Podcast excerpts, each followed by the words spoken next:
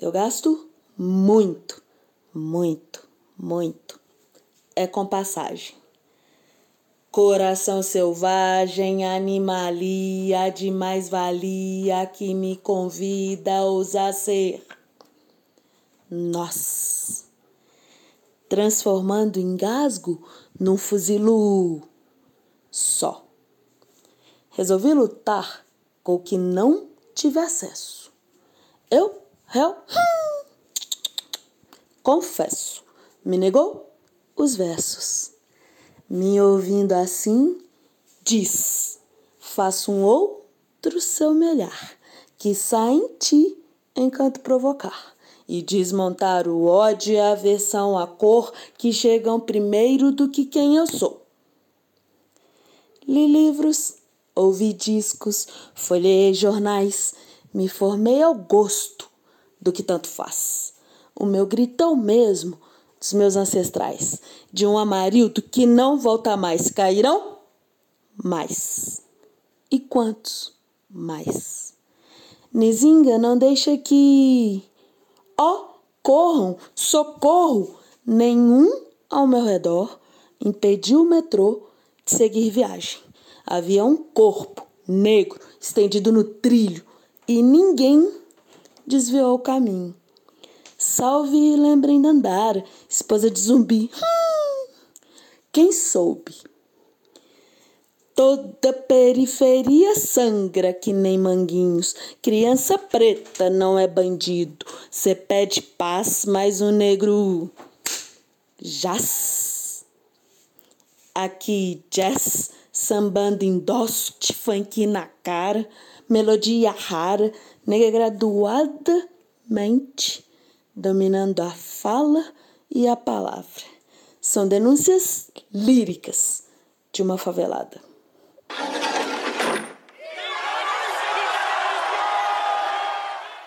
Começa agora a série especial Cidade Livre, uma parceria do Guilhotina, o podcast do Le Monde Diplomatique Brasil, com a Fundação Rosa Luxemburgo. Eu sou Luiz Brasilino, estou aqui com Bianca Pio. Oi, gente, tudo bem? Ouvimos na abertura a poeta slammer, ativista e educadora social Nívia Sabino interpretando a poesia lírica de Favelada, escrita por ela mesma. Bom, nessa temporada de Cidade Livre, a gente está recebendo as autoras e os autores do livro Mobilidade Antirracista. E esse episódio sobre financiamento e modelo de organização do transporte é mais um que está dividido em dois blocos. Nesse primeiro, a gente recebe o autor do artigo Financiamento do Transporte Coletivo Soteropolitano, o melhor exemplo da falência de um modelo, o administrador público Daniel Caribé. Oi, Daniel, tudo bem? Boa tarde, ou bom dia, ou boa noite, depende de que horário cada ouvinte vai acessar o programa. Olá, Bem-vindo, Daniel, ao episódio 7 da série especial Cidade Livre. É, soteropolitano e militante do direito à cidade há quase duas décadas, além de administrador público de formação e de profissão, o Daniel defendeu em 2019 a tese Tarifa Zero Mobilidade Urbana, Produção do Espaço e Direito à Cidade, no programa de pós-graduação em Arquitetura e Urbanismo da Universidade Federal da Bahia, a UFBA. Daniel é pesquisador dos grupos Lugar Comum, da Faculdade de Arquitetura, e Espaço Livre, do Instituto de Geociência, ambos na Federal da Bahia. Também é um dos coordenadores do Observatório da Mobilidade Urbana de Salvador. É, Salvador é nacionalmente conhecida como sendo uma das cidades com maior presença de negros do país. Como isso se manifesta na segregação espacial da capital baiana, Daniel? Pois é, Bianca, pois é, Luiz. É, a segregação de Salvador, ela tem dois, duas características que se sobrepõem, ou melhor, que se articulam, não é? Que é a segregação é, social e a segregação racial, e, obviamente, por se tratar de segregação, ela também se reflete no espaço. No caso de Salvador, no espaço produzido, na cidade. Então, se a gente pegar é, o dado do último censo demográfico de 2010, e infelizmente não temos um censo em 2020, não sabemos quando teremos um novo censo, mas esse censo de 2010 ele mostra que Salvador é, ela tem índices de segregação racial muito próximo a de cidades que sofreram com o regime do apartheid. Então, por mais que não seja um regime legalmente constituído, o apartheid soteropolitano, ele está muito explícito, muito explícito quando a gente joga no mapa da cidade é, a distribuição racial. Então, nós temos hoje, em Salvador, e provavelmente em 2010 para cá, isso tenha se agravado, bairros que são predominantemente de pessoas que se declaram brancas, claro, são bairros menores é, é, é, comparados aos, aos outros bairros populares, que são, por sua vez, bairros de negros. Então, temos, é, para quem não conhece Salvador, nós temos os, os, bairros de classe média alta, como a Pituba, como Itaigara, é, alguns enclaves de condomínios em outros territórios, mas também não muito afastados da orla atlântica, enquanto temos do outro lado da cidade, né, Salvador tem o formato de um V, tem a orla atlântica e do outro lado da cidade, que é a orla da Baía de Todos os Santos, que a gente chama de subúrbio ferroviário, é uma cidade basicamente, historicamente negra, assim como o miolo da cidade também é. E, por, e não só negra, né? É também uma cidade da informalidade, da precariedade, é, dos piores índices é, sociais, econômicos e, claro, da, da mobilidade urbana também. Da mobilidade urbana também. Daniel, é, e como é que o transporte atua? Porque o transporte seria um elemento que, em tese, poderia né, é, amenizar ou diminuir essa segregação, né, provocando a ligação entre as diferentes partes da cidade. É, mas no artigo a gente vê que ele faz o contrário, né? Como é que ele atua aí para perpetuar e aprofundar essa segregação em Salvador? Exatamente isso, Luiz. É, o objetivo desse artigo, em especial, é mostrar como esse modelo atual de mobilidade urbana do país, ou do, de como se organizam os sistemas de transporte coletivo nas capitais brasileiras, eles, ah, esse modelo acaba agravando os problemas sociais, entre eles o da segregação socioespacial. Então, Salvador, eu chamei ele do melhor exemplo, quase de uma forma irônica, tá? porque o resultado é desastroso. É, eu usei o exemplo de Salvador para mostrar que, além dessas segregações raciais, é, além das segregações sociais, há também uma segregação racial. Então, é, a gente não pode deixar de compreender o transporte coletivo articulado com o uso e ocupação do espaço urbano. Tá? A ideia de mobilidade urbana não deve nunca se restringir a uma política de transporte, mas e sim uma política de ocupação e de uso da, das cidades, do, do espaço urbano. Né? Isso que a gente chama de direito à cidade, ou pelo menos que uma parte dos militantes intelectuais chama de direito à cidade. Então, é, você tem em Salvador bairros produzidos historicamente, né, historicamente para classes altas e, portanto, para um público, para uma população branca. É, Salvador é uma cidade colonial. Salvador é uma cidade que é atravessada é, na sua fundação pela, pela, pela escravidão, né, escravidão de pessoas negras. É, e os primeiros bairros da cidade, o seu centro histórico consolidado, os bairros tradicionais, eles já surgem nesse contexto. Claro, né? Depois Salvador vai ter uma expansão a partir da década de 50, 60, 70, vai, vai dobrando, triplicando o território da cidade de Salvador, mas esse padrão de ocupação, atravessados por segregações, raciais e sociais, ele perdura, ele continua, ele se torna regra. Então temos bairros produzidos para é, pessoas das classes altas e, portanto, brancas, e, tem, e esses bairros são equipados de equipamentos públicos, de serviços públicos, de saneamento básico, é, daquilo que a gente chama de urbanização, pelo menos de urbanização formal, com iluminação, etc, etc, etc. E temos um, a maior parte do território autoproduzido, autoproduzido por pelas parcelas, é, pelas camadas populares da nossa cidade, né? Que é, que é predominantemente negra. Então, é, o transporte público, ele funciona como elemento de ligação entre isso que eu uso, que eu chamo de circuito inferior da economia urbana e circuito superior da economia urbana, usando os conceitos miltonianos, os conceitos de Milton Santos, tá? Um baiano também. E só que aí, como Milton Santos não atravessa a sua proposta, a sua teoria dos circuitos econômicos com é, esse recorte racial, essa eu entendo, é a minha contribuição, é a contribuição que eu faço ao reler e, e de forma é, ousada atualizar a teoria de Milton Santos. Então, o transporte coletivo ele funciona como um elemento de conexão entre circuito superior das classes altas e brancas com o circuito inferior da economia, né, os territórios populares autoconstruídos e territórios negros da cidade de Salvador. Entretanto, essa população que habita os territórios populares, ela também produz o circuito superior da economia quando ela se desloca para trabalhar formalmente ou informalmente.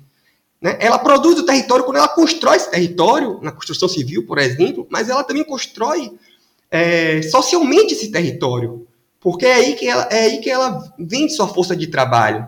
É, é aí que ela realiza suas experiências é, laborais, na maior parte dos casos. Claro que tem uma economia dos setores populares também nos territórios populares, então ela produz os territórios populares e produz também os territórios das classes altas. Só que ela não se apropria.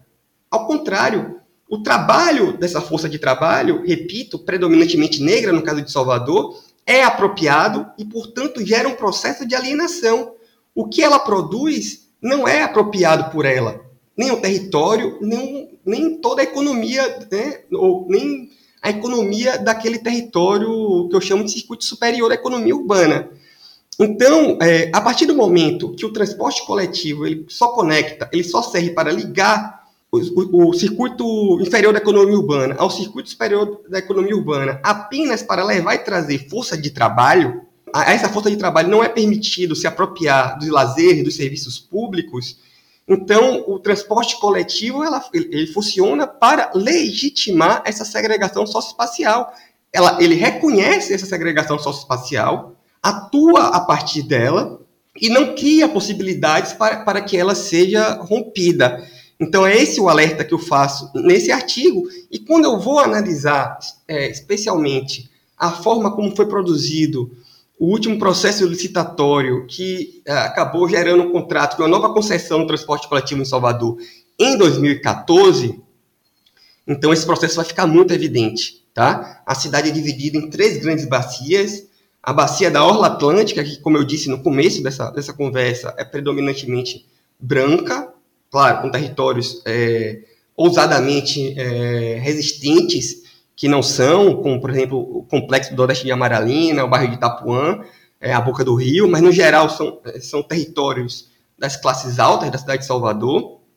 E as outras duas bacias, que é a bacia do Miolo, que é a ocupação mais recente da cidade de Salvador, é, e a bacia da, da, do subúrbio ferroviário, que, aí, né, que é onde se concentram os bairros mais tradicionais de Salvador e bairros é, predominantemente negros. Então, é, o, o, o, sistema de transporte coletivo organizado, desenhado a partir dessa configuração, ele vai mais uma vez legitimar esse processo de segregação, é, separa territórios e cria um, um processo, uma rede de transporte coletivo que, que não é capaz, né, ao contrário, né, é, que não é capaz de romper com segregação, mas ao contrário, ele vai legitimar esse processo.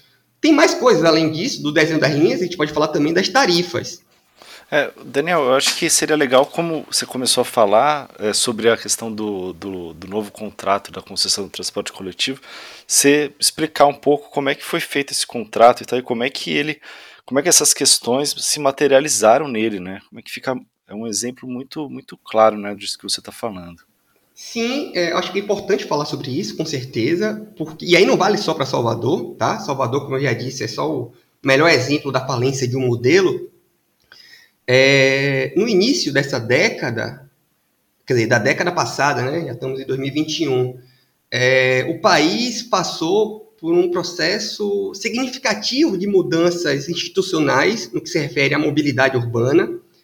É, em 2012, tem a aprovação do, da Política Nacional de Mobilidade Urbana, que é uma lei que tenta regular os planos de mobilidade urbana, que tenta é, consolidar conceitos de, de sustentabilidade, de acessibilidade vinculados à mobilidade urbana. Em 2013, a gente tem uma grande onda de revoltas populares no Brasil, que se inicia a partir do aumento generalizado das tarifas, Claro que depois essas mobilizações é, derivaram para outras questões, nós não, não, vamos entrar aqui nisso, tá? É um debate muito polêmico e não, não cabe nesse podcast, pelo menos não nesta série de reportagens e de conversas, mas tudo se inicia por conta de um aumento das tarifas em todo o Brasil, generalizado, é, de uma insatisfação generalizada em relação aos transportes urbanos.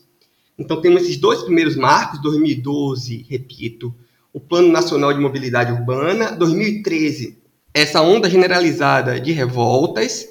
Em 2015, é, e aí eu, eu, considero isso uma derivação e uma conquista das mobilizações de 2013, o transporte é inserido no rol dos direitos sociais constitucionalmente é, tá lá na Constituição, no artigo 6 né? transporte junto com educação e saúde.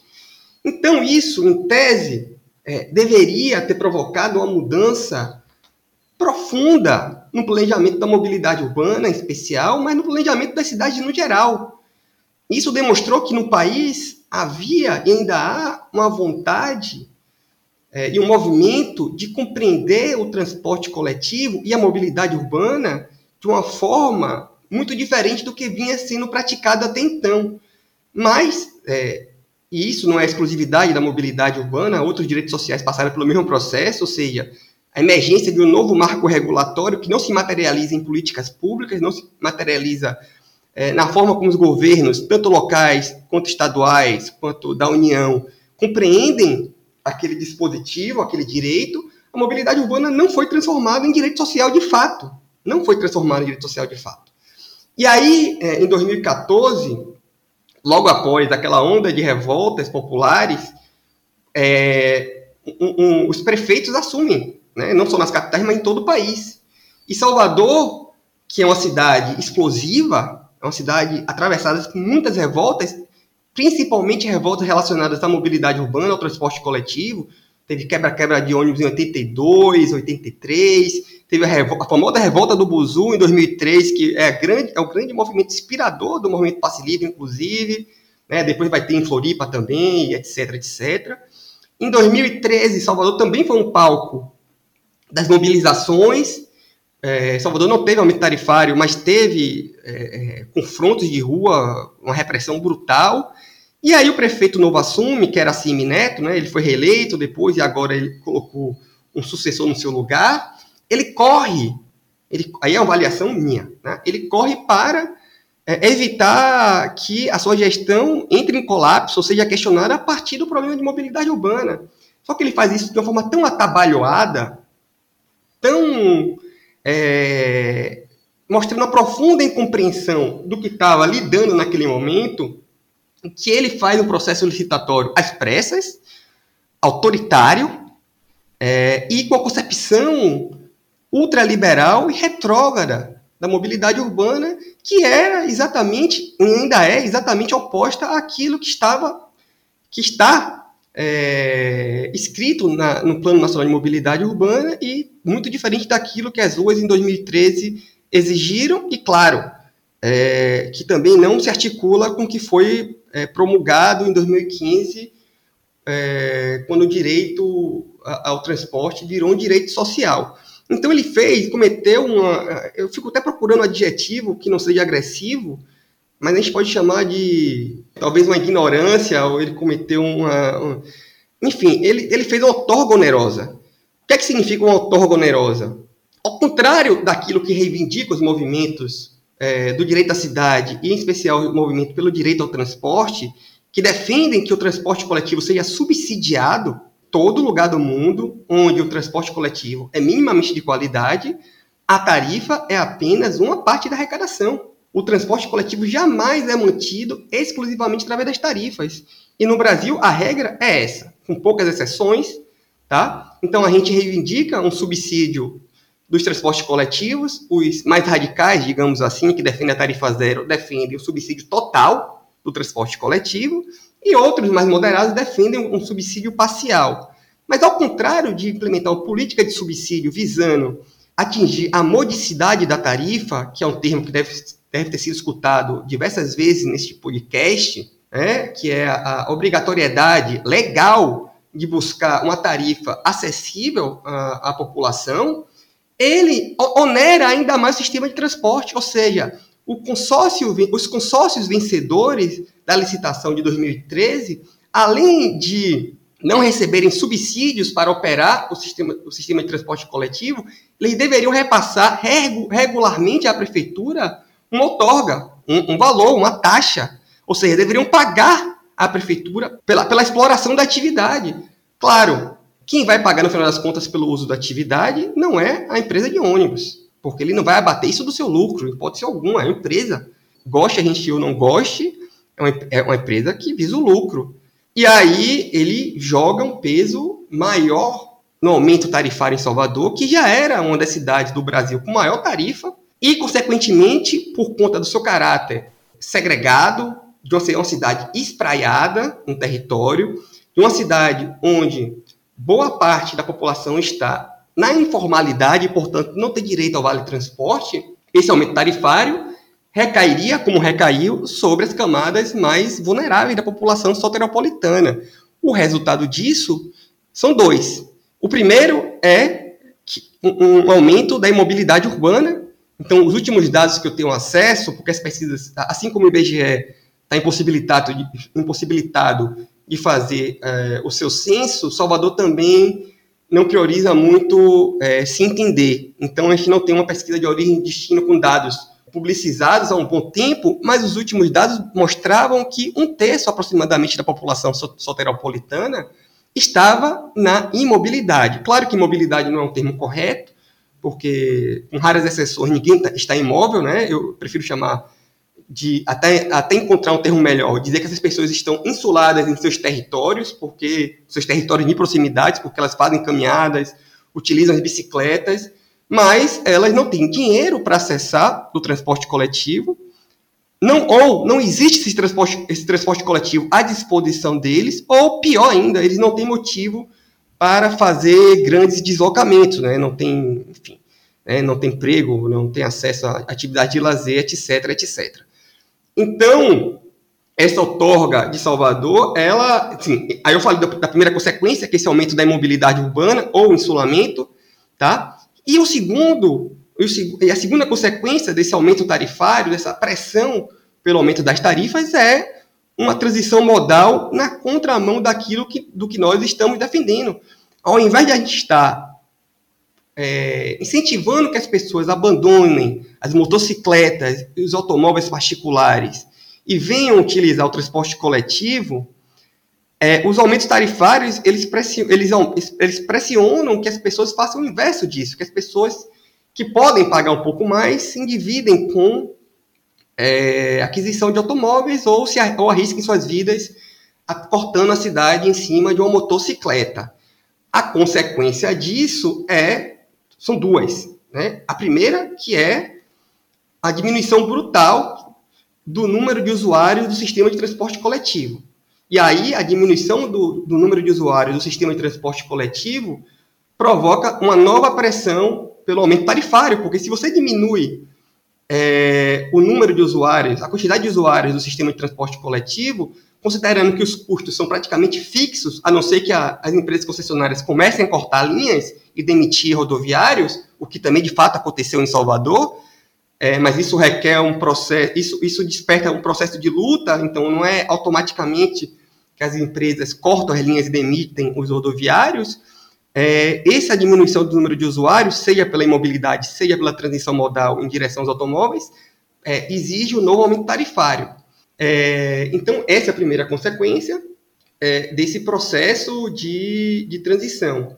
É, esse, essa licitação de 2014 gerou, é, foi então essa, essa insanidade provocada pelo. Então, esse, enquanto finalmente o adjetivo, né, essa insanidade provocada é, pleiteada pelo, pelo prefeito, até então prefeito de Salvador, assim, Neto. É, obviamente, isso, esse processo não daria certo, não tinha como dar certo. A denúncia foi feita desde então. É, na época, o coletivo Tarifa Zero, que eu fazia parte, fez um processo, fez uma denúncia muito forte a essa licitação. É, o seu caráter suicida, é, por conta do, da, do, aumento da segregação que provocaria na cidade, por conta do aumento da, da pobreza e por conta do aumento da, da segregação que provocaria. Quando a gente chega em 2019, 2020, dizer, antes disso, há o, a integração com o metrô de Salvador, que também captura uma parte significativa dos usuários, ou pelo menos da receita é, do sistema de transporte coletivo, porque tem uma integração tarifária, então é, o usuário do metrô, ao usar o metrô e o ônibus, né, no processo de integração, deixa uma parte dessa tarifa com a operadora do metrô, que é operada a partir de uma concessão promovida pelo governo do estado, então você, você começa a provocar um processo de colapso em Salvador. Primeiro, as empresas concessionárias elas deixam de pagar a outorga onerosa. Né? Então, o contrato ele começa a ser rasgado. Ele começa também a cortar linhas, como eu disse. Começa a demitir rodoviários. E, é, por último, aí já com a, com a chegada da pandemia, é, em 2020, ela, é, além de continuar cortando linhas e continuar demitindo rodoviários, uma das, das bacias, uma das concessões, ela, ela decreta, decreta falência decreta falência, está provocando colapso no sistema de transporte coletivo de Salvador. A prefeitura passa, finalmente, mas de forma muito equivocada, por conta da falta de planejamento desse processo, passa a subsidiar finalmente o transporte coletivo de Salvador. Essa, é, essa concessão que decreta falência praticamente é estatizada na cidade de Salvador. Então veja o, o nível da contradição. Uma prefeitura que se inicia dentro de uma lógica ultraliberal, tá? de transformar o direito social exclusivamente em mercadoria, ou seja, você tem que pagar para acessar o transporte, mas mais do que isso, o transporte coletivo tem que gerar recursos através da outorga onerosa para financiar outras, outras políticas públicas. Você chega em 2020 e você tem uma prefeitura que é obrigada a subsidiar, obrigada a estatizar na prática um terço do sistema de transporte coletivo de Salvador. Então, por isso que eu chamo de do melhor exemplo da falência de um modelo. Tá? Então, a concessão do transporte coletivo de Salvador acaba demonstrando que esse modelo exclusivamente mercadológico, esse modelo que não leva em consideração que hoje o transporte coletivo e a mobilidade urbana, é, em geral, é um direito social, e, portanto, toda a sociedade deve participar do seu financiamento, não apenas os usuários diretos daquele serviço, até porque, por mais que você não use o transporte coletivo, você se beneficia dele de alguma forma. Tá? E a gente pode entrar aqui no, na, na exemplificação de como o não usuário direto do transporte coletivo é também um usuário indireto do transporte coletivo, desde os grandes empregadores que têm seus trabalhadores deixados na porta do seu empreendimento até o usuário de automóvel que tem as suas as vias menos engarrafadas, porque uma parte dos cidadãos estão dentro dos transportes coletivos e não dentro de, um, de mais um automóvel. Então, a gente não tem essa, essa visão ainda, né, que não tem nada de revolucionário, é bastante é, consolidada em várias outros, vários outros cantos do planeta, mas em Salvador, e no Brasil no geral, mas Salvador levou as últimas consequências disso, é, a, a compreensão de um transporte coletivo enquanto um bem privado, ofertado por empresas e consumido a partir do pagamento, é, foi levado às últimas consequências. Então, agora a gente tem um colapso, né? Mais do que uma crise, a gente tinha uma crise até 2019. Agora a gente tem um colapso, né? Não é só Salvador que está tendo problemas seríssimos para manter o seu transporte coletivo é, funcionando minimamente. Funciona precariamente, os veículos cada dia mais sucateados, é, os rodoviários cada dia mais é, cada dia mais precariza, precarizados nas suas funções, é, com arrostos salariais e demissões, e os ônibus, mesmo no período de pandemia, cada dia mais lotados, porque a lógica tarifária atual, o modelo de financiamento do transporte coletivo, obriga que as empresas, para conseguir manter suas taxas de lucro, obriga que as empresas soquem os ônibus, soquem. E aí não importa mais se as pessoas vão se contaminar lá dentro ou não vão. Então, nós temos imagens de todo o Brasil, a, a, a imagem clássica que circulou todo, em todo o Brasil é do BRT do Rio de Janeiro, mas Salvador foi a mesma coisa. Salvador foi a mesma coisa e provavelmente foi a mesma coisa em Recife, Fortaleza, Manaus, enfim, em todas as grandes cidades deste país. Então, é, esse artigo escrito para essa coletânea, é, ele busca mostrar o quão cruel, o, o quão insano e o quão burro é este atual modelo de financiamento do transporte coletivo brasileiro. Ele provoca, repito, né, um incentivo à transição modal rumo aos transportes individuais motorizados, ele incentiva, provoca a imobilidade urbana, tá? E tem outro dado aqui que eu acabei não falando, que é o do, endividamento das famílias brasileiras.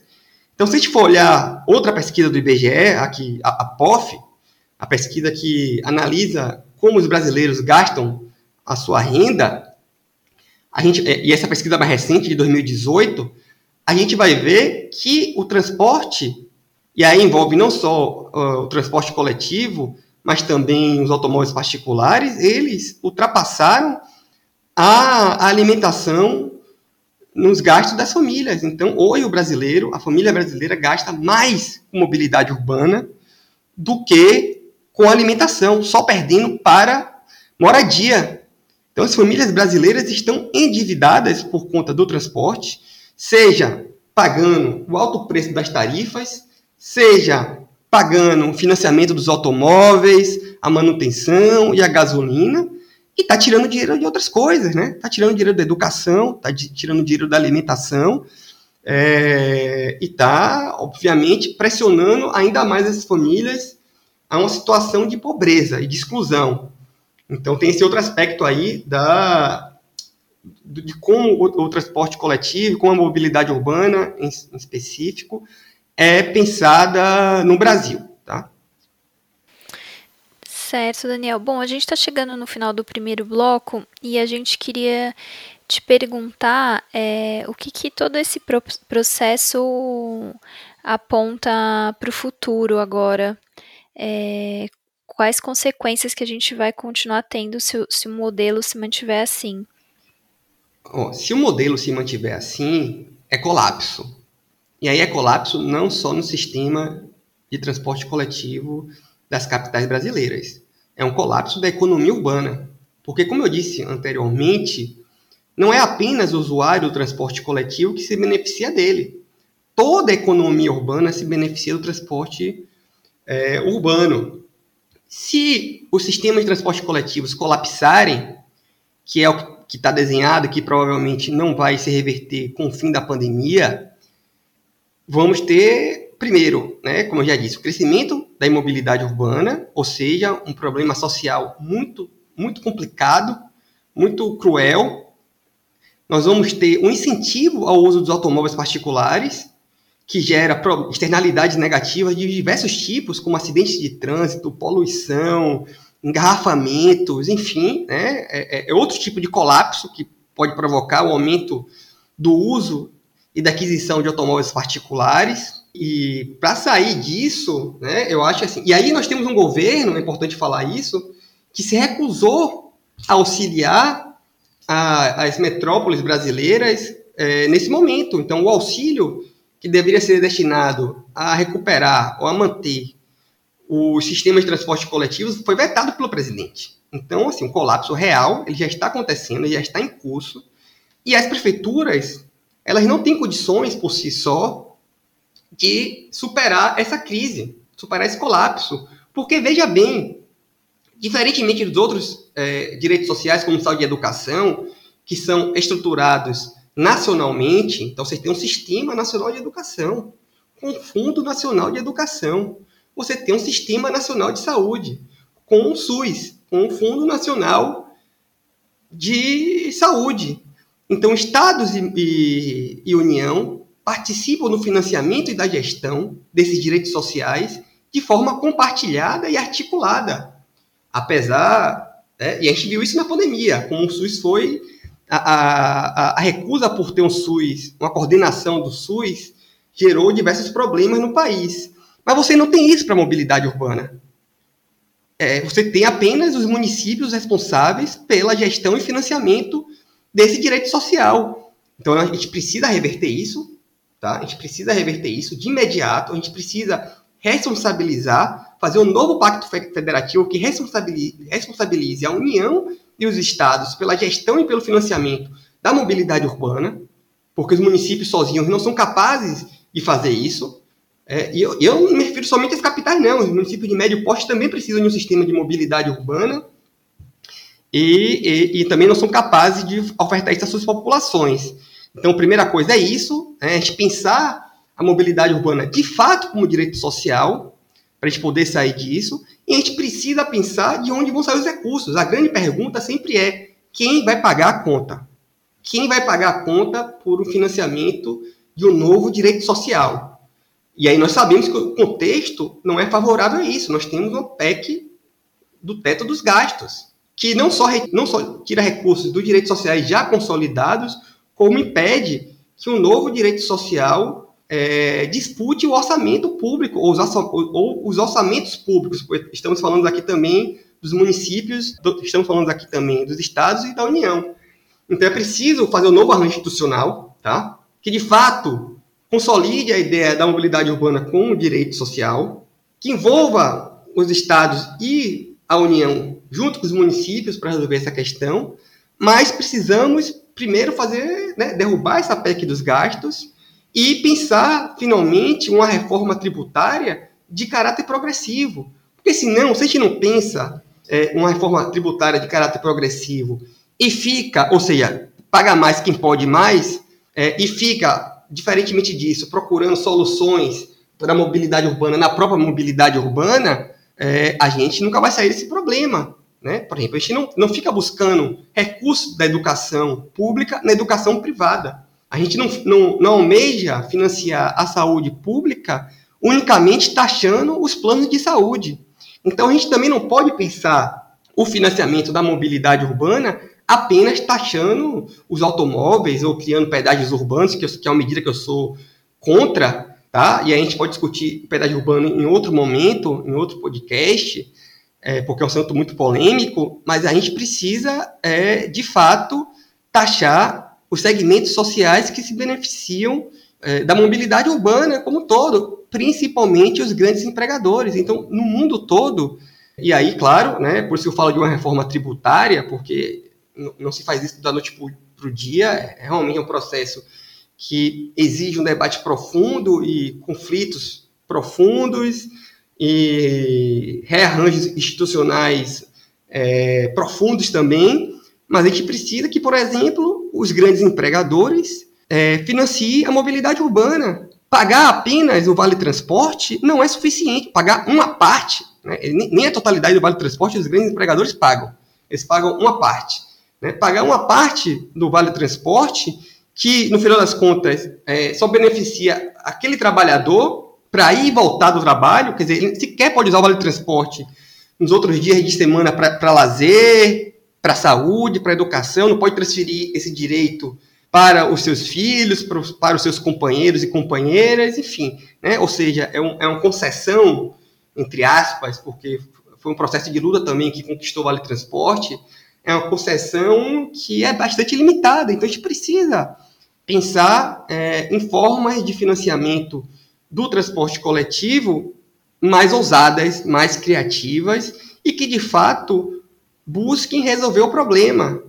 Né? Não é um processo fácil, não é um processo simples, não vai ser rápido, mas eu não vejo outra alternativa para combater o colapso que já acontece. É um colapso que já acontece, em Salvador ele já acontece, em Teresina ele já acontece, muitas cidades não vão conseguir manter ou o sistema de transporte coletivo precários como estão agora durante a pandemia, ou não vão, não conseguir continuar mantendo é, os subsídios que estão dando nesse período. Então, a gente precisa realmente se debruçar sobre esse problema do financiamento e do arranjo institucional, do pacto federativo, para poder finalmente é, ofertar aos brasileiros, especialmente os brasileiros das metrópoles, um sistema de transporte coletivo minimamente eficiente, seguro, sustentável é, e que promova finalmente uma transição modal, né? Que promova uma transição modal que finalmente atraia os usuários dos automóveis e das, das motocicletas para o sistema de transporte coletivo. E aí sim, né? A gente vai poder estar tá discutindo um sistema de transporte coletivo mais sustentável. É, eu acho interessante e necessária essa iniciativa do livro, tá? organizada por PAIC, é, apoiado pela Fundação Rosa Luxemburgo e agora pelo podcast do Le Monde. Interessante é, essa iniciativa porque finalmente a gente está conseguindo fazer articulações da mobilidade urbana com elementos é, concretos da vida das pessoas. É, o racismo, todo mundo sabe que é um problema estrutural, tá? estamos cansados de repetir isso e que atravessa todo o país. É, Salvador é apenas uma das cidades onde esse problema é, é, mais ainda estrutural do que em outras, porque, enfim, somos uma cidade de origem colonial e que foi formada pelo trabalho de negros, sejam eles escravos ou não, é, tá? Essa população negra ocupa até hoje os estratos mais precários, informais, excluídos da nossa cidade, não só os estratos, mas também os espaços. Mas esse, é, é importante fazer essas relações, mobilidade é, e segregação, mobilidade e racismo, mobilidade e exclusão, mobilidade e gênero, é, mobilidade classe, claro, sempre, porque a gente precisa deslocar o debate da mobilidade urbana do âmbito tecnicista dos transportes, da escolha dos modais e das tecnologias e colocar ele no plano da acessibilidade, no plano do direito à cidade. O transporte não é um problema exclusivamente técnico. O transporte não é um problema exclusivamente é, da engenharia ou da economia. É também da engenharia, é também da economia. Mas é um problema e os movimentos sociais que lutam pelo direito à cidade e que lutam pelo direito ao transporte há muitos anos, não começou com o MPL em 2010, né, em 2013 em Salvador e depois com a fundação do, MPL em 2005, não, não começou com o MPL, né? O Brasil, as metrópoles brasileiras são atravessadas por conflitos é, em torno do direito ao transporte, desde a quebra de bondes, da queima de barcas, passando pela destruição dos ônibus, até hoje, quando a população se revolta contra alguma coisa, ela expressa essa revolta queimando ônibus. Queimando ônibus. Queimar ônibus no Brasil é o elemento que expressa a revolta cotidiana da população brasileira. Então, relacionar a mobilidade urbana a esses temas tá, é desvelar, finalmente, que se trata de um problema social. Né? Se trata de um problema social. Se trata de um problema que está no centro das disputas pela cidade e que é sim um assunto.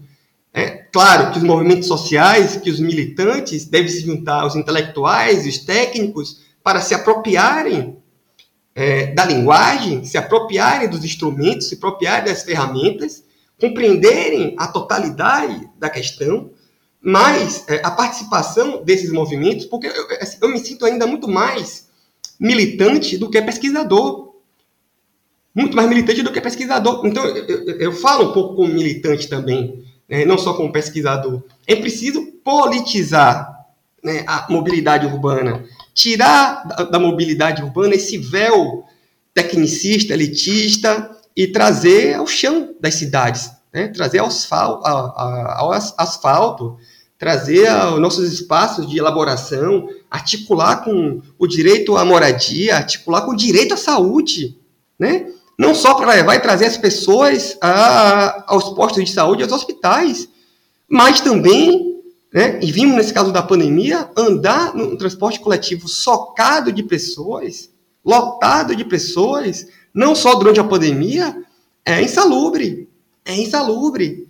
Então, né, diversas outras questões se articulam com o direito ao transporte, se articulam com a mobilidade urbana, e esse podcast, esse livro, é, eu acho que minha tese de doutorado também, diversos outros autores que estão aí finalmente é, ocupando esses espaços é, tecnicistas, acadêmicos, é, debatendo a mobilidade urbana, eles são mais do que necessários. Então é isso.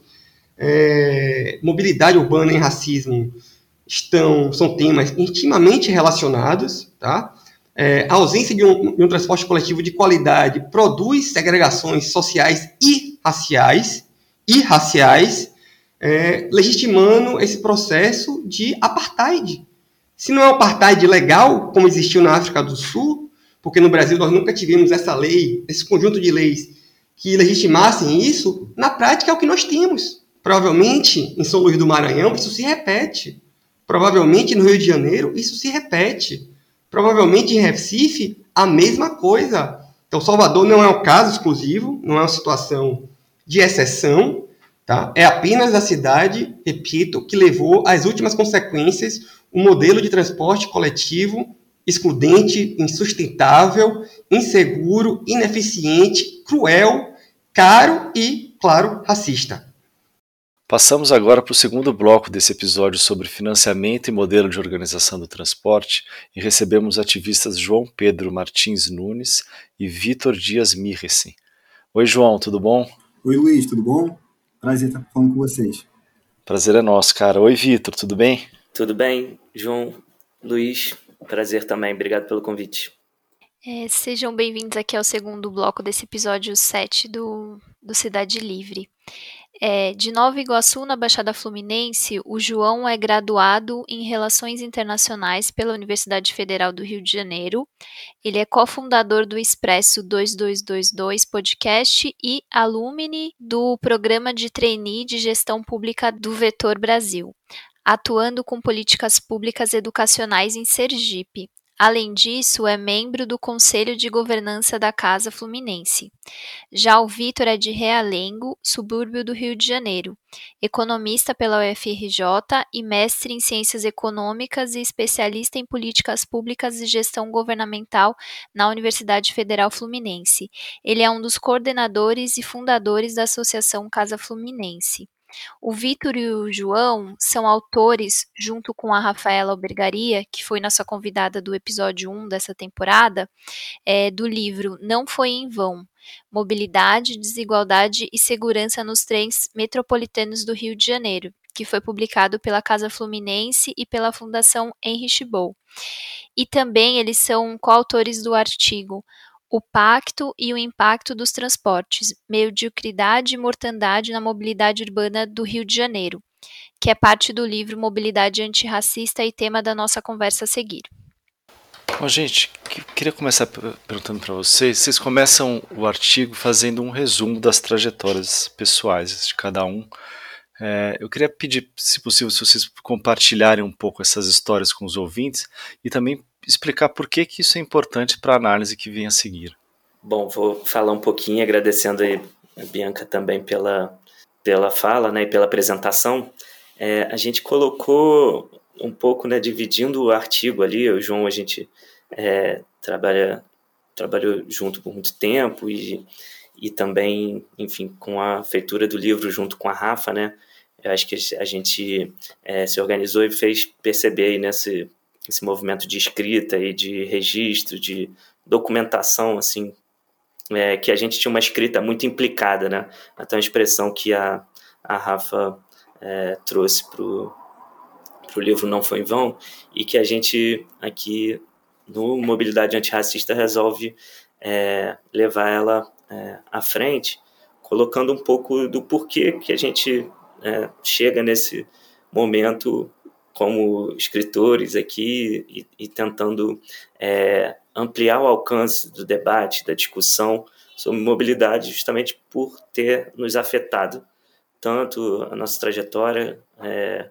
com, enfim, atravessamentos né, comuns, atravessamentos e questões específicas para cada um de nós. Então a gente começa falando, na verdade a gente faz uma primeira até, né, é, Luiz, uma menção ao Mário Macaco, né, uma liderança que muitos nos, nos é, inspirou, é, hoje falecida, mas é, o legado dele a gente aqui coloca também como compromisso nosso né, de honrar Mário Kerr, né, do, da periferia da região metropolitana do Rio, sempre lutou muito pela, pela garantia do, do transporte como um direito para a população de Guapimirim, sobretudo, né, e, e, a melhoria da qualidade de serviço dos trens metropolitanos também do Rio de Janeiro. Então, é, partindo dessa menção, enfim, entendendo também né, a nossa inspiração, da nossa trajetória, que naquele momento da escrita do artigo tinha acontecido isso tudo, é, então tudo nos implicava também, mais uma vez.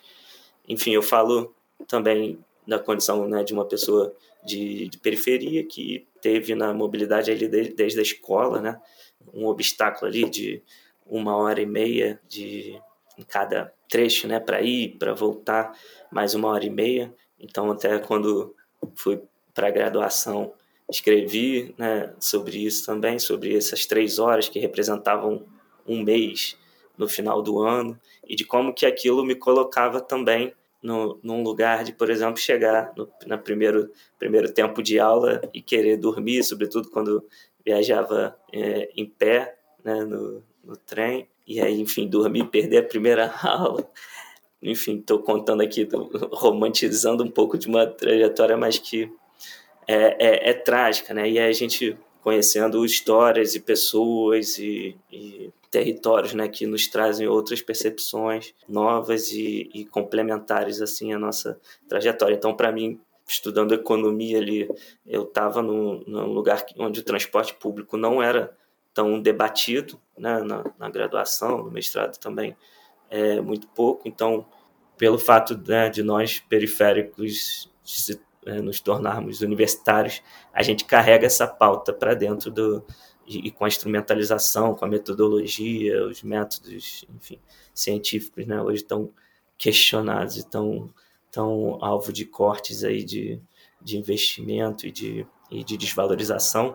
Né, a gente usava esses métodos para falar das nossas vivências da maneira a produzir de maneira a produzir indicadores, então por isso que né, o, o trajeto implica muito na, na trajetória. Então, a vontade de, de escrever sobre isso e de deixar isso bem colocado no texto, né, de onde que a gente falava.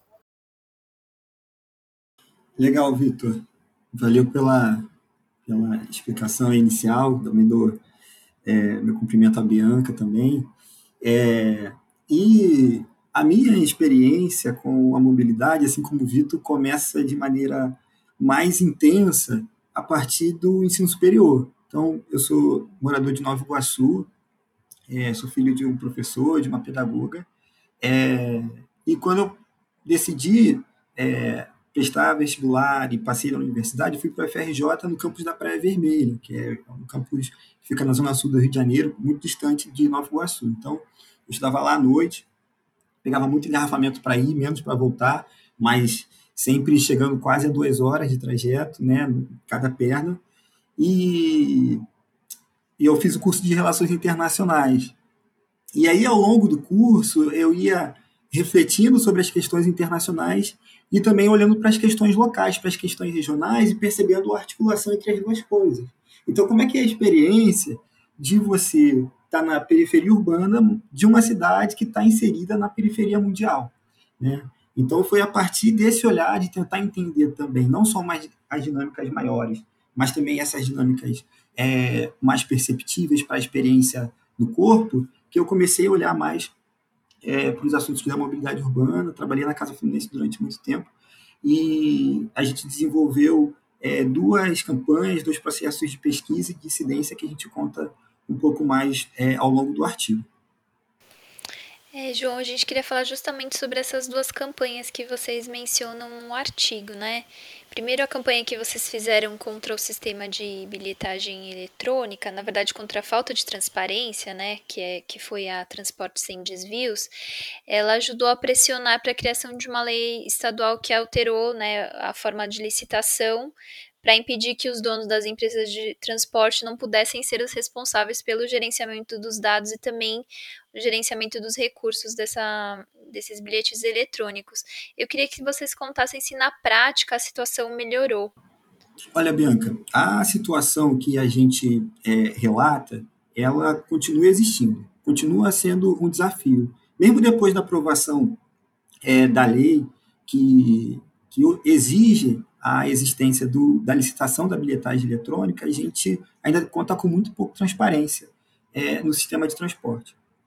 E isso tem a ver com, com, a nossa, com, com a nossa hipótese de que tem um processo mais amplo de apropriação privada da mobilidade urbana. Então, o que a gente traz no artigo é que a crise da mobilidade urbana ela passa necessariamente por um processo de apropriação privada dos diversos âmbitos da mobilidade urbana. E aí a gente está falando tanto do desenvolvimento urbano, né, como também da distribuição socioespacial das oportunidades pela cidade e também dos serviços públicos e mais propriamente dito do, do transporte público. E aí, quando a gente fala de apropriação privada, tem a ver não com não simplesmente com quem opera o sistema de transporte, que dentre esses três fatores que eu citei é o mais grave, mas principalmente sobre que lógica opera. Né? Então, todo o esforço de planejamento, de, de execução e de controle do transporte, ele fica muito fragilizado é, por parte do Estado. E a lógica privada que acaba é, sugerindo aonde que vai ter a linha, em que horário que vai funcionar, inclusive o, pre o preço da tarifa, né? Porque você tem um Estado muito fragilizado nesse sentido, não é, Vitor? Exatamente. É, falar da, da lógica perversa que é, é operado, que é, sobre a qual é operado o, o, sistema de transporte, é, é, falar disso que o João está tá chamando de, né, de uma apropriação privada né, do, do serviço. É um serviço público, mas que ele opera nessa lógica privada, que é uma lógica de mercado. Né? É, a gente falou ali na Transporte Sem Desvio sobre a existência de, de, donos, né? Era a primeira das duas hipóteses, né? É, de, da existência de, de donos, né? Do, do, sistema. Então, não era um serviço que era é, não é ainda, né? E Bianca perguntou sobre a, a, permanência disso. Isso é, isso é um modelo é, estrutural, né? Foi condicionado é, dessa forma, em que os donos das empresas, e aí falando é, dos ônibus, nesse caso da, da campanha, é, condicionam a, a, a, possibilidade ou não do, do usuário, do passageiro, é, se, se deslocar, né? porque a tarifa é um meio de pagamento do, do, do, sistema, é um meio de bancar o sistema e que é o próprio usuário é, que, que, banca.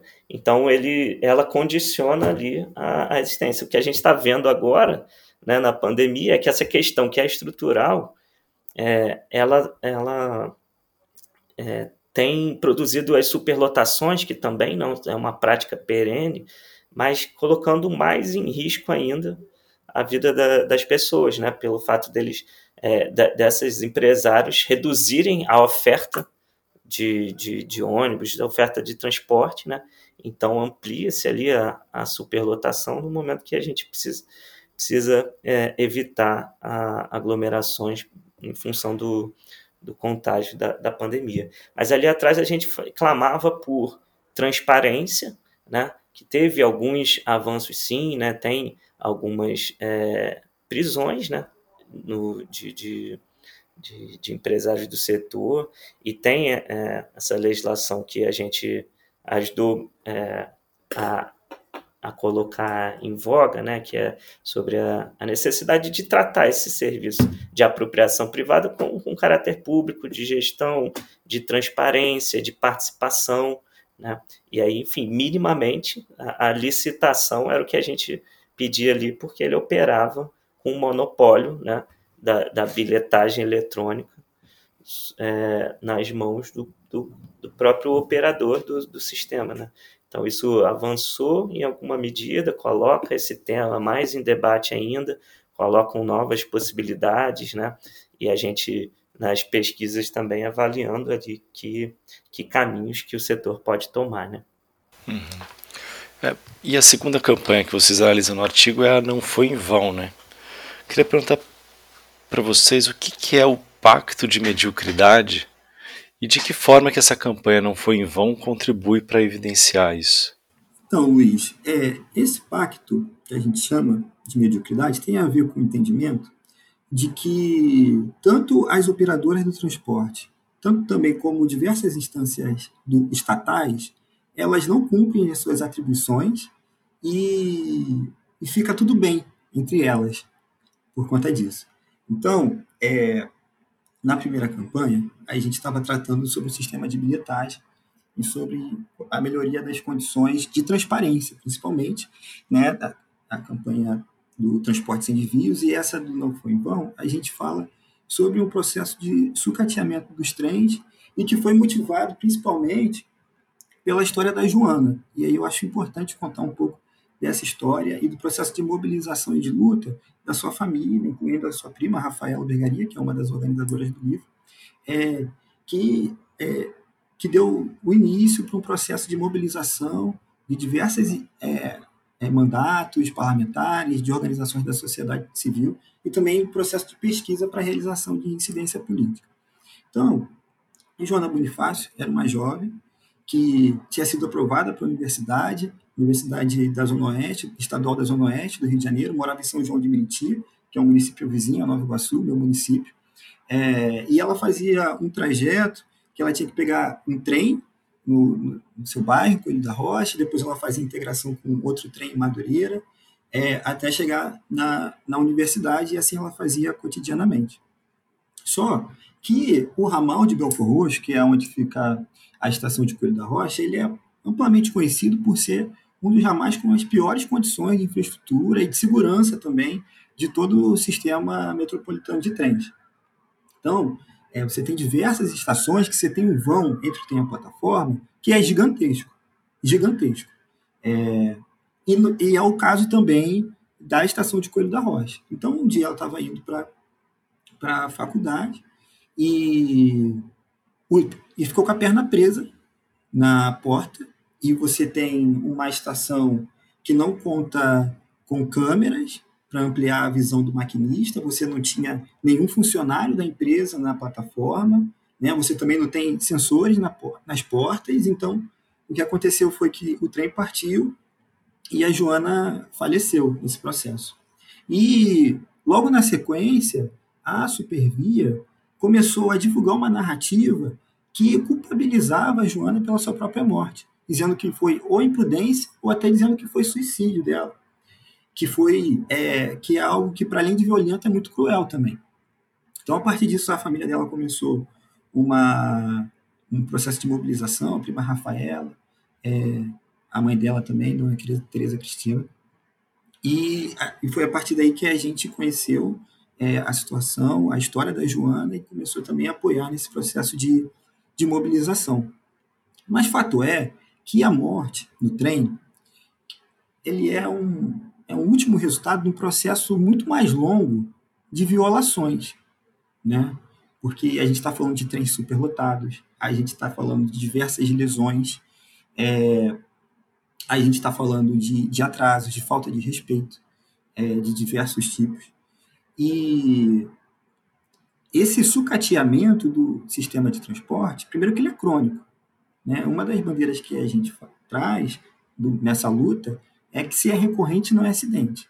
E, e, mais adiante a gente vai falar da pesquisa que a gente fez para sistematizar as informações, para entender com que frequência esse tipo de situação que a Joana é, passou acontece também com outras pessoas. E se, e se é recorrente, ele também é aceito. Né?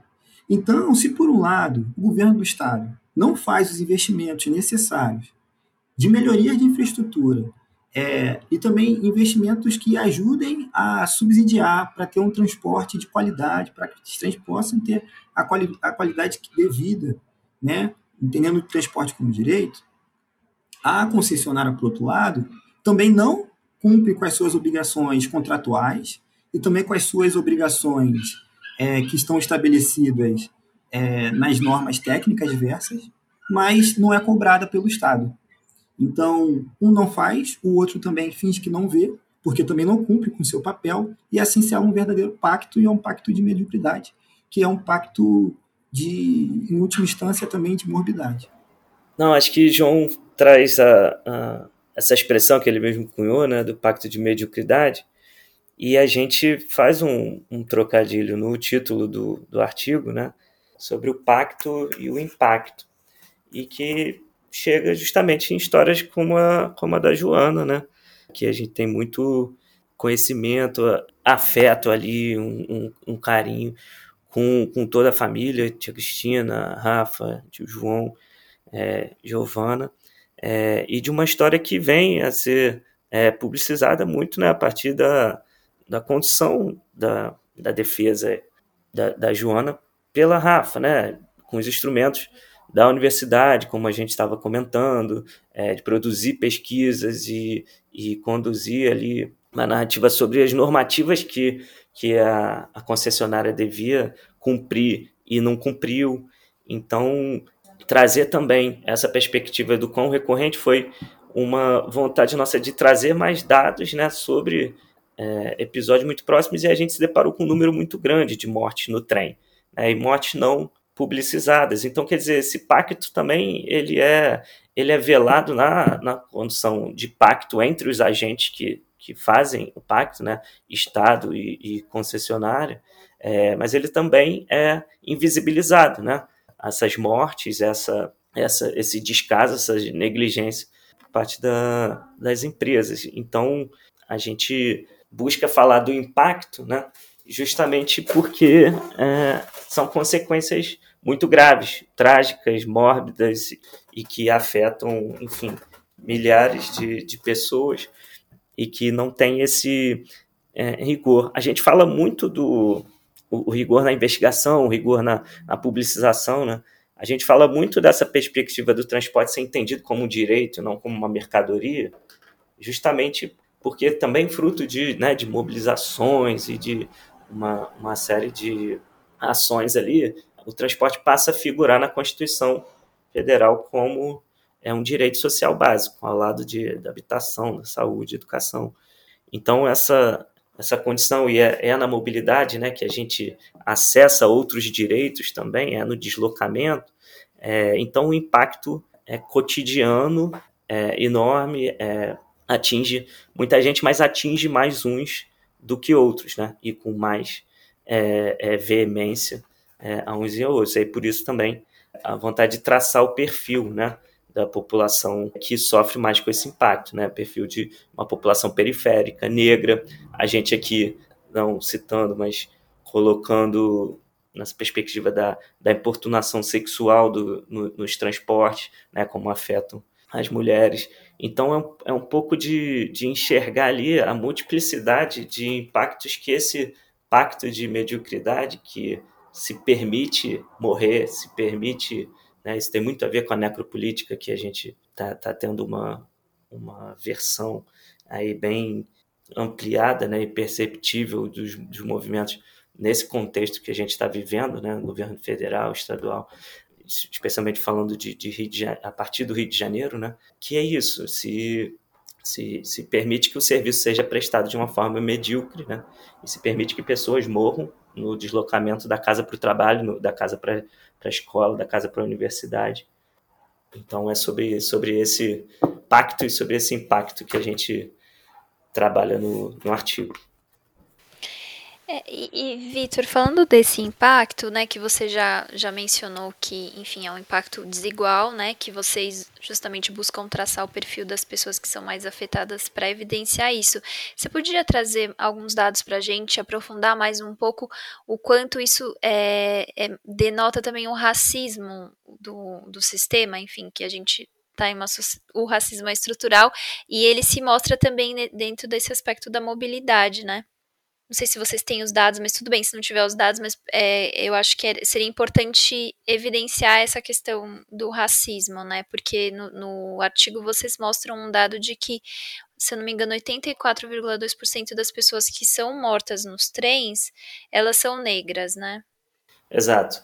É, 82,4, exatamente. Eram, eram negros dentre as vítimas de atropelamento ferroviário no Brasil, né? E a gente tinha no Rio de Janeiro a metade desse, desse, dessa quantidade de mortes, né? Só no Rio de Janeiro. Quase a metade delas já estavam no Rio de Janeiro. E dessas 82,4 eram pessoas é, negras. A gente busca mostrar que não é coincidência, né? A gente falou muito isso é, nesse processo. Assim, que ainda há pessoas que entendem isso como uma, uma coincidência, mas se a gente mostra que a distribuição da população está é, tá em torno da metade assim, e para mais, né, 52, 53% na região metropolitana do Rio é, é de população negra, né, 82% está muito além dessa média de distribuição populacional. Então ela afeta mais as pessoas negras do que do que qualquer outro perfil. E a gente, quando coloca no mapa, isso, né, isso esse número a gente levou para um, um, trabalho que a casa é, faz, né, e, enfim, Rafaela e João são, são conselheiros da, da casa. O mapa da desigualdade mostra ali essa distribuição, como ela se dá, né, a distribuição da população negra também, como é que se dá no território, né, e são os territórios né, onde os, os trens é, servem as periferias metropolitanas, ali Baixada Fluminense, né, Nova Iguaçu, de onde o João é, que não só ali a como a gente citou, né, o racismo todo implicado, o machismo todo implicado, a perspectiva da justiça econômica também esbarra. Então, quando a tarifa pesa mais no bolso de uma pessoa periférica, mesmo a tarifa ali do trem altíssima e com baixíssima qualidade, dada a mediocridade do, do, do pacto né, e do serviço, ela ainda afeta mais, né, pelo esse custo que se torna às vezes proibitivo. Então as pessoas deixam de se deslocar porque não tem a grana da passagem, não tem o dinheiro para bancar a passagem. E a gente é, narra essa história também no, no Não Foi em Vão a partir muito da perspectiva da família da Joana, como a gente colocou. Então o racismo está implicado ali desde quando o avô de Rafa e de Joana tem que decidir entre as filhas quem vai estudar para poder bancar o custo do deslocamento para até a escola. Né? Então, a mobilidade e o racismo estão ali presentes na, na história, enfim, da família, que é uma, né? uma história é, recente que remete ao período é, escravocrata desse, desse país e com, com quanto que ele se, é, se apresenta é, de forma muito é, veemente nos dias de hoje. É, então, então, implicando ali na, na impossibilidade de, de acessar oportunidades das, das famílias de periferia, das famílias negras. É, Luiz, o Vitor falou sobre como essas lutas estão muito vinculadas ao direito à memória também. Né? É, tanto vinculadas ao direito à memória, mas também com a importância de trazer temas que estão um pouco invisibilizados na sociedade para a agenda pública, para a gente trazer esses problemas e falar, olha, precisamos é, discutir coletivamente sobre essas questões e pensar em soluções. Então, quando a gente pensa em mortes nos trens, no Rio de Janeiro é quase como se fosse uma lenda urbana. Todo mundo sabe que acontece, mais ou menos, mas ninguém sabe também que acontece. Então, você tem uma história de um primo, de um vizinho, né? Às vezes você tem uma vizinha, às vezes você tem alguém da sua família, mas não é uma questão que era alvo de políticas públicas.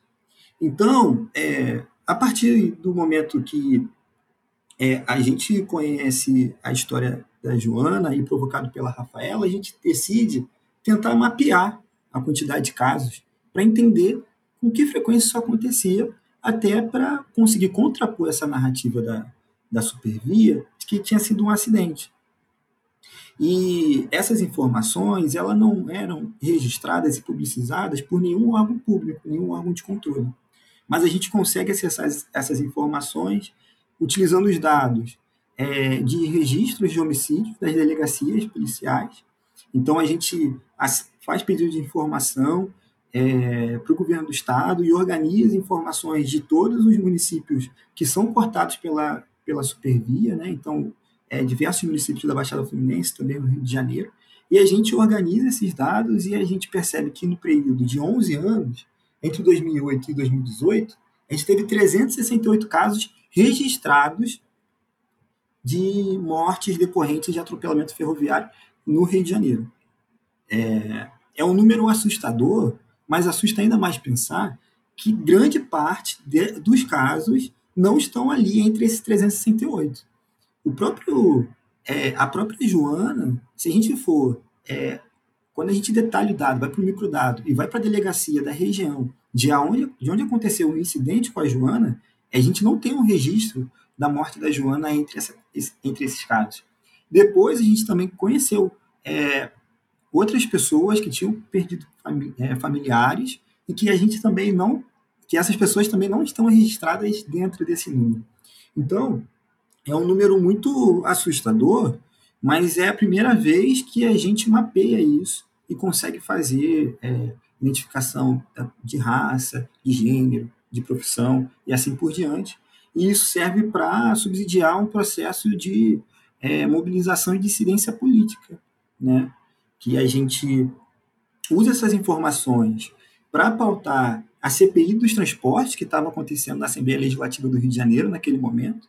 Então tem um capítulo é, do relatório final da CPI dos transportes que trata sobre morte nos trens e a gente também usa essa informação para fazer pressão sobre a AGETRANS, que é a agência que regula os transportes é, ferroviários e também outros tipos de transporte no estado do Rio de Janeiro, para que a agência é, multasse a Supervia, porque até então a agência estava seguindo por uma narrativa que se assemelhava com a narrativa inicial da Supervia, de que tinha sido um acidente ou que tinha sido uma tentativa de suicídio. Então, a grande luta é como é que a gente pega os temas que são invisibilizados, que são questões sociais, mas não são problemas públicos. E a gente traz para a ordem do dia e a gente coloca evidência sobre ele, a gente é, faz com que pessoas discutam, que saia matéria na mídia é, e que principalmente a gente consiga é, pensar em soluções e em políticas públicas para alterar esse cenário. Né? E assim como é importante colocar luz sobre esses temas, é importante também garantir o direito da memória.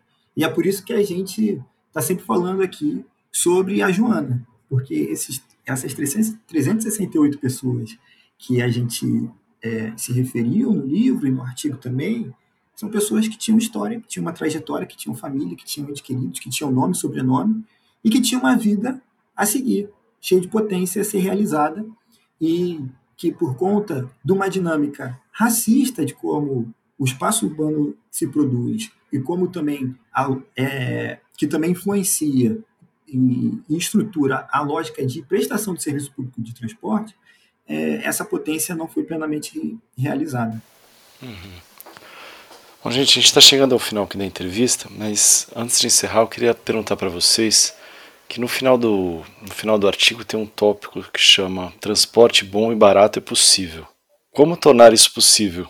Bom, da mesma forma que a gente fecha né, o artigo trazendo alguma perspectiva também né, de, de, de transformação, de possibilidade né, de alterar um pouco desse, desses números né, que a gente citou, trágicos dessas histórias e de, e de como que é conduzido assim, né, como que é conduzida a população, como é conduzida as políticas que determinam que aquilo que nos afetam, né, nos afetam é, de formas violentas. Então, o nosso pleito é pela, pela possibilidade de decisão né, também, pela possibilidade de de participação nas, nas tomadas de decisão. E aí ampliação desses espaços, né, dessas, é, dessas instâncias que permitem ali que, que os usuários do transporte se coloquem, né, apresentem pela, pela capacidade de expor ali as vivências e as, as necessidades daquele é, sistema que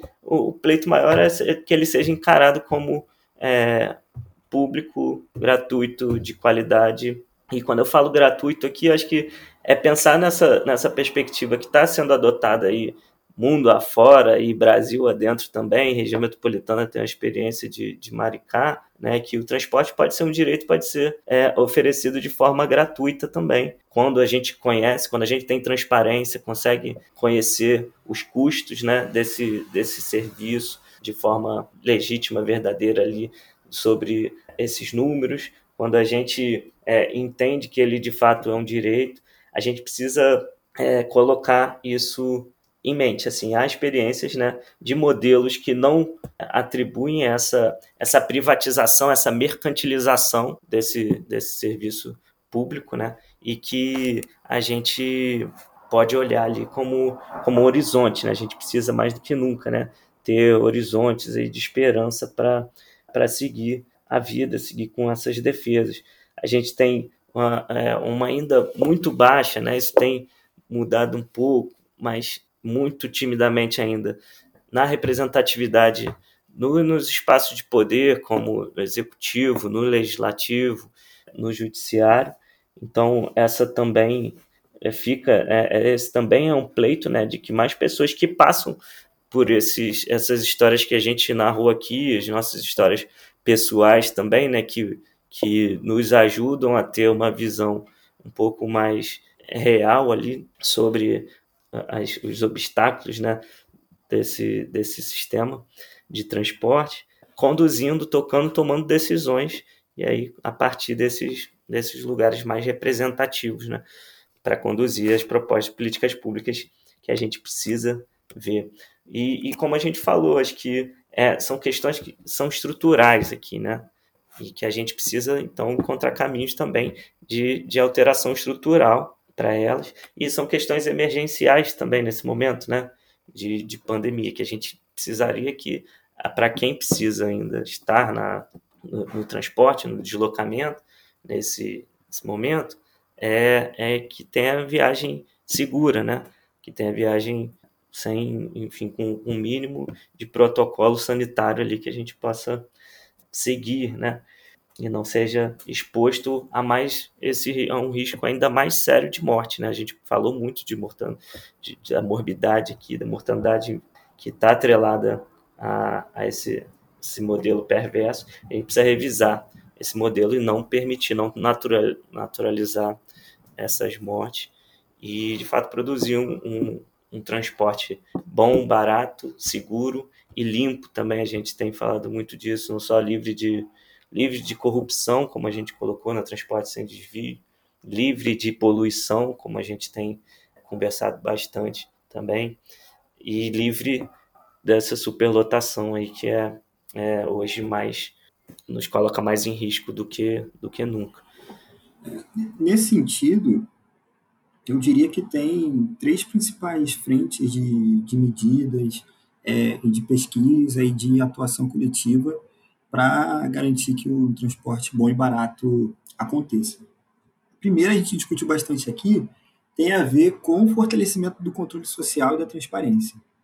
A gente precisa de mecanismos e de ferramentas para garantir que os contratos estão sendo cumpridos, para que se tenha conhecimento público dos contratos antes disso, para que se consiga auditar as contas de bilhetagem e assim é, se evite esquemas de corrupção que servem, em última instância, para é, desvirtuar a atuação pública é, do interesse coletivo, do interesse público, para favorecer interesses de grupos pequenos, de um certo baronato do transporte, enfim, interesse privado. Uma segunda frente é o fortalecimento das capacidades estatais. Essa lógica de privatização do, dos transportes ela trouxe também como consequência um enfraquecimento muito severo das condições do Estado de fazer planejamento sobre o transporte, de fazer a regulação do setor de transporte, de fiscalizar a prestação de serviço. Então, é, mais do que o, o desejo, o interesse e a decisão política, a gente tem que ter condições concretas para que o Estado exerça o seu papel. Né? Então, você tem uma, uma agência reguladora que precisa ser fortalecida, precisa ter uma governança melhorada, que precisa ter a sua gestão qualificada também, né? a própria Secretaria de Estado. Então, como é que a gente consegue melhorar o planejamento, o controle e, assim, orientar a operação do transporte? E, por último, uma frente de financiamento, que é uma discussão que o Brasil é, faz ainda pouco, mas avança. O Vitor falou de alguns exemplos é, nacionais e também internacionais, mas a gente tem uma lógica de financiamento hoje que ela onera demais o passageiro. E é uma lógica que até a partir de uma perspectiva econômica não faz tanto sentido. Porque você cobra você é, remunera as empresas em função da quantidade de passageiros que ela tem, e não em função dos custos que ela tem efetivamente. E a quantidade de passageiros e o custo da empresa estão diretamente relacionados. Né? Então, é, quanto mais passageiro você tiver, mais a empresa recebe. Ok, Mas isso gera incentivos, por exemplo, para a superlotação do transporte, que aí você vai ter um custo menor é, com mais passageiros no mesmo vagão ou no mesmo ônibus. E, para além disso, é uma lógica que é muito ruim também, porque o transporte público ele traz benefício para toda a sociedade. Então, o usuário de transporte público ele tem que ser beneficiado, ele tem que ter um estímulo, tem que ter incentivos econômicos, inclusive, para isso. Né? Então, é, tem bastante literatura e uma discussão muito avançada de você conseguir onerar outros setores que são é, ambientalmente, inclusive, é, piores para a coletividade, como, por exemplo, é, a utilização do transporte individual, é, e aí tem diversas maneiras de você, diversos tipos de, de imposto né, que você pode, você pode criar nesse sentido, e, com, e que com esse dinheiro arrecadado você consiga subsidiar o transporte público, para que o custo final do transporte público não seja pago integral, integralmente ou quase integralmente pelo usuário do transporte público. Né? Então, essa conta precisa ser dividida entre mais pessoas e assim a gente vai ter um transporte que é melhor financiado e assim ele vai poder ter mais condições de ser um transporte de qualidade. E também, a partir do momento que essa conta é repartida com mais pessoas, para o usuário final, para quem está pagando a passagem lá, ele vai ser mais barato também. Perfeito, gente. Muito obrigado. Obrigado, Luiz. Obrigado, Bianca. Valeu, Luiz, Bianca. Obrigado. A gente que agradece, gente. Foi massa a conversa. Bom, chegamos ao final do sétimo episódio dessa segunda temporada da série especial Cidade Livre, é uma parceria do Le Monde Diplomatique Brasil com a Fundação Rosa Luxemburgo. Este episódio teve a produção, roteiro e apresentação de Bianca Pio e Luiz Brasilino e a edição de Débora Pio. Até a próxima sexta.